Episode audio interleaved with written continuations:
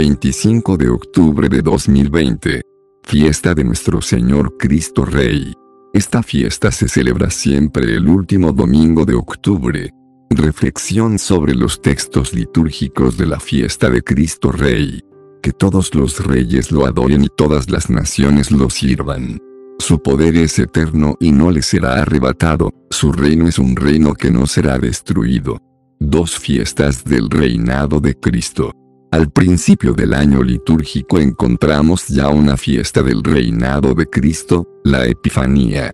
Jesús acababa de nacer y se manifestaba a los reyes de Oriente y al pueblo de Israel como el Señor, que tiene en su mano el reino, el poder y el imperio.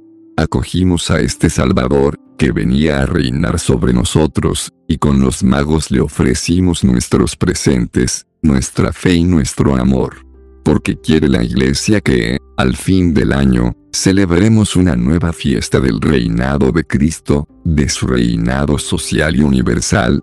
No parecimos engaño en tiempo de la Epifanía sobre la naturaleza de este reinado, como tampoco lo parecimos sobre la dignidad de Dios que poseía el niño recién nacido.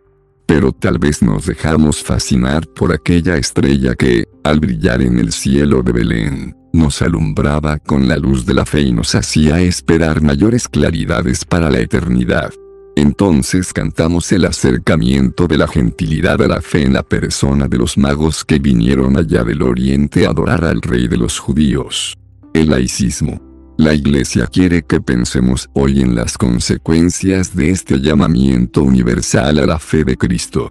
Las naciones, en conjunto, se han convertido al Señor, que las trajo, con los acontecimientos sobrenaturales, los beneficios de una civilización completamente desconocida del mundo antiguo. Pero, desgraciadamente, hace ya dos siglos que un error sumamente pernicioso destroza a todas las naciones, a Francia, particularmente, el laicismo. Consiste este en la negación de los derechos de Dios y de nuestro Señor Jesucristo sobre toda la sociedad humana, tanto en la vida privada y familiar, como en la vida social y política. Los propagadores de esta herejía han repetido el grito de los judíos de Isidas, no queremos que reines sobre nosotros. Y con toda la habilidad, tenacidad y audacia de los hijos de las tinieblas, se han esforzado por echar a Cristo de todas partes.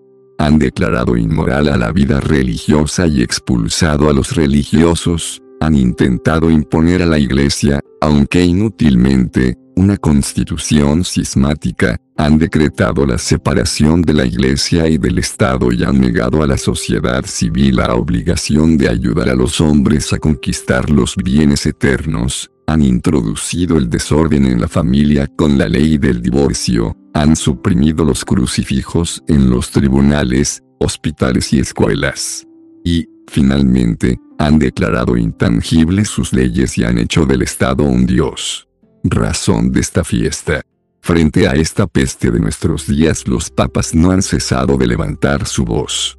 Pero, como la plaga iba en aumento, Pío sí quiso aprovechar el año jubilar para recordar solemnemente al mundo por la encíclica Quas Primas del 11 de diciembre de 1925, el completo y absoluto poder de Cristo, Hijo de Dios, Rey inmortal de los siglos, sobre todos los hombres y sobre todos los pueblos de todos los tiempos.